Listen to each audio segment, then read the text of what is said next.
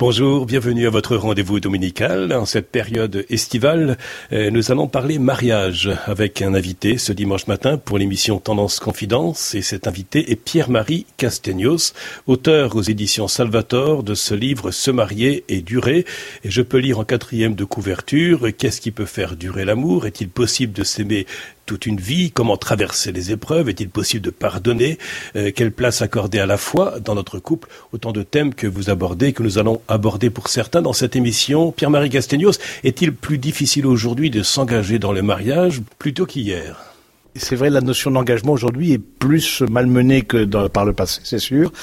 Euh, maintenant, je crois que cet engagement-là, euh, il se travaille. C'est-à-dire, c'est quelque chose qui demande euh, une vraie détermination de la volonté. Et, et là aussi, je, je, je, me permets d'interpeller aussi les uns les autres. On confond souvent l'amour et le sentiment amoureux. C'est le sentiment amoureux, c'est de l'ordre de l'émotionnel, du sentiment, de, des, des émotions, de ce qu'on peut vivre, etc. L'émotionnel n'est pas toujours en rendez-vous. Hein, euh, dans la relation aussi avec Dieu, on n'a pas toujours une, un émotionnel complètement euh, euh, dilaté, mais l'amour, c'est un acte de la volonté. C'est vraiment un acte qui va faire que je vais m'engager. Et cet engagement, je sais que dans cet engagement est compris un, un certain nombre de difficultés, mais c'est pas parce qu'il y a une difficulté que c'est impossible à vivre ensemble. Puisque vous avez été aumônier de, de prison en Argentine pendant pendant dix ans, est-ce que de fait euh, la vie de couple, la vie familiale devient quelque part un monde carcéral où on a l'impression d'être enfermé et où la liberté est, ne semble plus être la première des valeurs vécues? Et alors c'est souvent on se dit voilà on, se passe les menottes en se mariant voilà et souvent parfois on fait de l'humour à, à, à, ce sujet. Je crois que euh, au contraire, être libre, c'est poser des, actes de liberté. Et chaque engagement, c'est un acte de liberté. Il n'y a pas de liberté en soi. Vous voyez, ce, serait mal, mauvaise mal comprendre la liberté que dire, voilà, une liberté sans condition. D'abord, on a une condition humaine. D'abord, on a un corps. On est dans, dans une époque. Euh, on a un sexe. On a une famille. C'est tout ça qu'on n'a pas choisi. Notre liberté, forcément, elle a un certain nombre de conditionnements.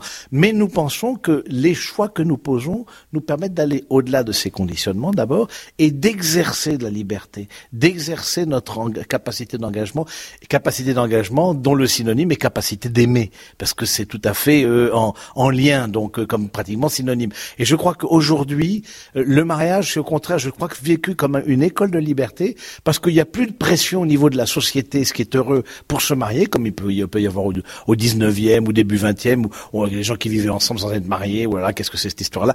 Aujourd'hui, c'est un choix des jeunes.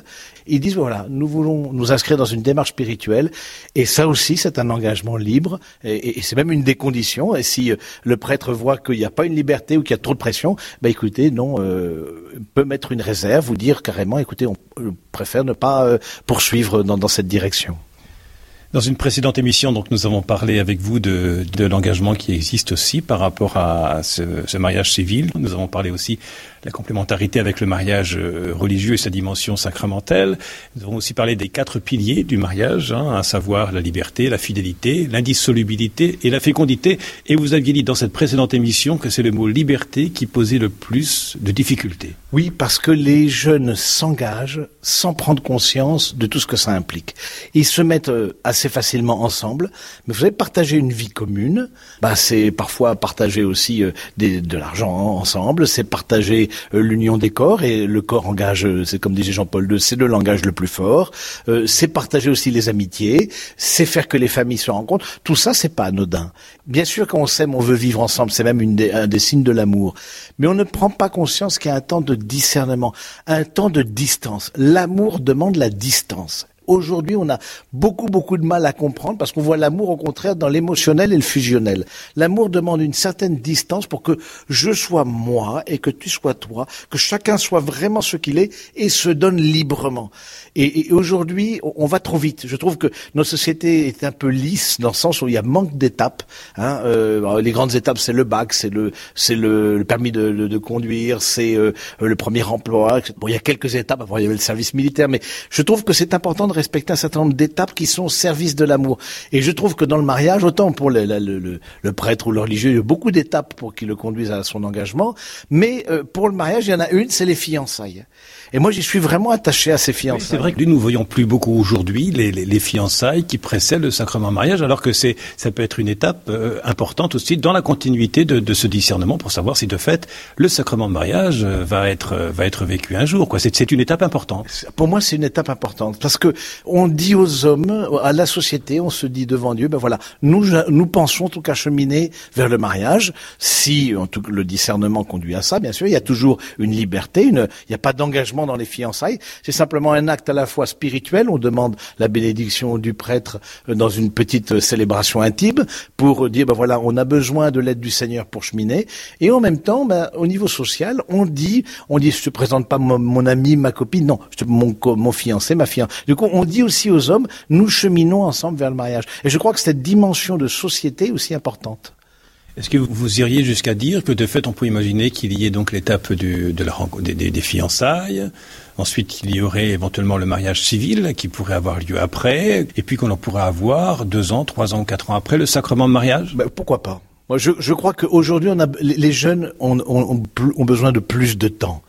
Passer tout de suite à un engagement pour la vie, en, quelques mois. Euh, j'interroge mon Église en disant est-ce que nous sommes sérieux? En, donnant le sacrement à des personnes qui n'ont peut-être pas eu ce temps de discernement, ce temps de cheminement, qui remettent un pied dans l'Église après des années d'absence, et on leur colle entre guillemets sur les épaules cet engagement auquel je crois. Mais euh, moi, j'ai eu huit ans pour me préparer au sacerdoce. Et je dis, euh, nous, comme Église, on doit aussi être sérieux et, et, d'avoir ces propositions. Écoutez, on vous propose les fiançailles, on vous propose le mariage civil, et peut-être dans un an ou deux ans ou trois ans, bah, cheminer et on verra. Ne pensez-vous pas que nous confondons parfois deux auxiliaires de vie qui sont pourtant euh, importants pour écrire de belles phrases? Ces deux auxiliaires, nous les connaissons, avoir et être. Est-ce que ne pensez pas que aujourd'hui euh, nous sommes aussi regardés sur ce que nous avons et pas forcément sur ce que nous sommes? Nous sommes parfois aimés pour ce que nous faisons et pas pour ce que nous sommes. Oui, c'est vrai. Quels sont les motifs? Ça, c'est toujours un sujet d'interrogation. Quels sont les motifs du choix de, de, de, mon fiancé, de ma fille. Pourquoi je l'ai choisi au fond? Et, et c'est qu'après plusieurs années, que parfois même de vie matrimoniale, on se rend compte, voilà ce qui m'a attiré chez lui, chez elle.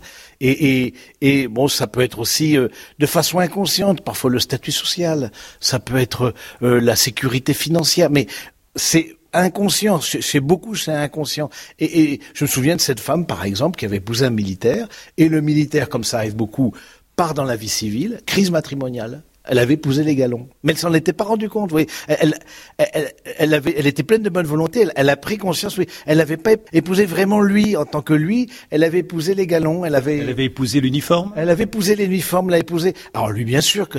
Et du coup, elle a dû rechoisir, refaire tout un chemin pour dire voilà, c'est vraiment cette personne avec laquelle je veux faire ma vie.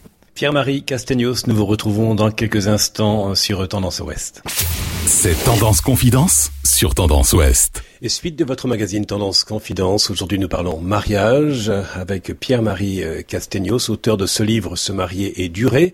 Lorsqu'il y a une dimension spirituelle par rapport à cet engagement du mariage, qu'est-ce que cette dimension peut apporter au couple? Je crois que la, vie spirituelle interroge le couple de dire comment est-ce que le couple se présente dans sa vie de foi. Déjà, peut-être l'autre n'a pas reçu d'éducation chrétienne d'abord, euh, peut-être n'est pas baptisé, ça arrive de plus en plus fréquemment quand même. Et puis l'autre n'a pas forcément le même désir de construire au niveau spirituel. Et donc du coup, je crois que il faut que celui qui est peut-être moins croyant rende possible la vie de foi de son conjoint. De même que le conjoint qui est plus impliqué ben voilà, il faut pas que Dieu apparaisse comme un compétiteur. Ça, c'est aussi une, bombe à retardement. Le couple ne s'est pas construit de façon paisible, euh, n'a pas mis le curseur au bon endroit au niveau de la vie de foi. Une question qui peut apparaître euh, tout à fait euh, à la fois naturelle, un peu simpliste, et pourtant elle n'a rien de simple. Qu'est-ce qu'aimer? Pour faire peut-être simple, c'est rentrer dans une logique de don, de don à l'autre et d'accueil de, l'autre, et d'accueil de soi-même, parce qu'il y a un amour aussi envers soi-même. Vous savez, tous les manques d'amour envers soi-même rejaillissent dans la vie matrimoniale les manques d'accueil de soi-même, les regards négatifs sur son propre corps, sur sa propre histoire, les blessures personnelles rejaillissent. Et si on a pas... en même temps, euh, ça peut être là, comme dirait Stéphane Bern, le bal des égaux et moi et moi et moi et l'autre après. Hein. C'est vrai, mais il faut trouver un équilibre. C'est un amour pour soi-même qui n'est pas un égoïsme. Euh... Quand on dit donner et recevoir, ça ne veut pas dire recevoir une droite évangélique, si vous me permettez. Euh, voilà, parce que euh, nous pouvons aussi parler de, de, de cela, hein, Pierre-Marie Castegnos, de la violence au sein des couples. Et elle peut être verbale, elle peut être physique. Hein. Elle peut être physique, malheureusement. Il y a beaucoup d'études à ce sujet qui montrent que la violence matrimoniale, quels que soient les milieux, ce n'est pas l'apanage de milieux, ça peut-être plus en difficulté, en précarité, des milieux très installés, etc. Ça, par exemple, vous voyez, une, une question comme ça, s'il y a des jeunes et, et dès, dès, les fiançailles ou avant le mariage, il y a eu des gestes de violence, des paroles de violence, etc. Moi, je dis tout de suite, stop, j'allume les warnings. Tout de suite, j'allume les warnings, je mets le frein à main. C'est-à-dire que euh, euh, on ne peut pas continuer. Il faut que le couple prenne ses marques, que chacun prenne une distance. On ne peut pas construire un couple sur la violence. Et, et beaucoup, et là aussi, je me permets d'insister lourdement. Certains diront, ça va s'arranger. Faux, ça va pas s'arranger. Euh, je me rappelle une personne qui disait ah ben bon ben celui-là il est comme ça mais bon. Comme tout était organisé pour le mariage encore une fois tout était payé. On avait payé la salle on avait payé le traiteur etc et puis vous voyez bien qu'il y avait des problèmes que la manière de se parler il n'était pas gentil avec elle il et il a parfois il humilié devant les autres etc bon euh, il y a des blagues un peu salaces etc bon mais bon ça va s'arranger. Faux. Ça va s'empirer la vie ensemble va ne faire qu'accentuer les difficultés. S'il y a déjà de la violence avant le mariage, c'est le signe qu'il faut mettre une distance entre les deux pour un bon discernement. Peut-on tout pardonner? Parce qu'on vient de parler de violence. Là, on a parlé de don, de gratuité tout à l'heure par rapport à l'amour. C'est-à-dire que l'amour ne s'achète pas. C'est comme l'amitié, comme la confiance. Ça ne s'achète pas. C'est de la gratuité. Et alors, pouvons-nous tout pardonner quand on voit euh, combien l'homme peut se donner du mal à se faire du mal? En tout cas, une chose qui est certaine, c'est que si l'on n'ouvre pas la porte au pardon, on n'ouvre pas la porte à l'amour.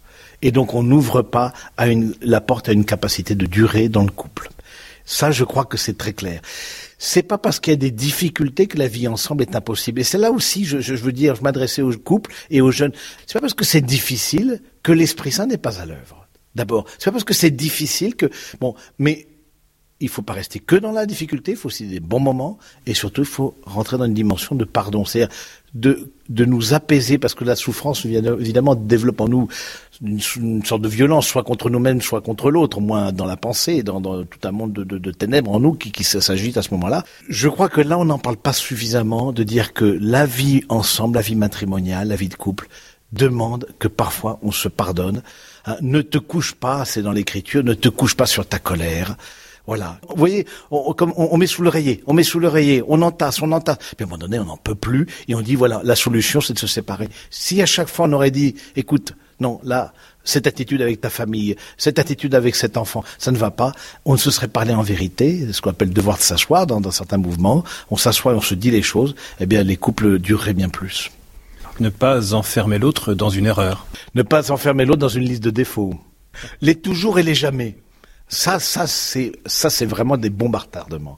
Toujours et jamais. Quand on vous dit toujours et jamais, il faut tout de suite allouer les warnings parce que c'est pas vrai, c'est pas la réalité. Nous ne sommes pas réduits. On va pas être toujours comme ça. On a, on a peut-être, on a eu des moments, on a peut-être menti, on a eu des moments de colère, on a eu des moments de paresse, on a eu des moments euh, d'égoïsme, on a eu des moments, mais nous ne sommes pas toujours égoïstes. Donc ça, parce que les couples ne se parlent pas. Il ne prend pas le temps de se parler. Et ça, j'invite les couples, en tout cas les couples chrétiens et non chrétiens, mais les, ceux qui sont dans un cheminement de foi, je les invite vraiment à, s'adosser. Aujourd'hui, on a besoin de rampes.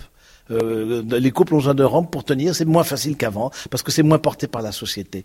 Il y a des tas de mouvements qui existent dans l'Église, euh, Vivre et aimer par exemple, Équipe Notre-Dame, euh, des mouvements, des, groupes de paroisses, etc. Bon, il y a des tas de choses qui existent dans l'Église. Ben, frappez à la porte de la paroisse, renseignez-vous parce que ce sera, ce sera autant de moyens que vous prendrez pour que votre couple dure. Exercice pratique pour terminer cette, euh, cette émission de ce dimanche matin, Tendance Confidence avec euh, Pierre-Marie Castegnos, donc qui est, prêtre et, religieux. Euh, vous avez aussi accompagné de nombreux couples vers le mariage. Et, et, justement, un couple qui vient sonner à votre porte, nous aimerions nous marier. Qu'est-ce que vous leur proposez comme préparation? Alors, je leur propose un parcours, un parcours de préférence sur un, an, un petit peu moins s'ils peuvent. En tout cas, c'est pas en, trois semaines qu'on va préparer. Que préparer un mariage, c'est pas préparer une célébration. Il faut pas confondre les choses. Préparer un mariage, c'est comme on l'a dit, on en prend pour 50 ans. Donc, euh, on prépare 50 ans de vie commune. Et donc, ce que je leur propose, c'est d'abord de revisiter leur propre expérience, comment ils sont passés de l'état de célibataire à l'état de couple, euh, comment, qu'est-ce que ça a changé en eux. Ensuite, comment de revisiter aussi leur rapport avec leur famille.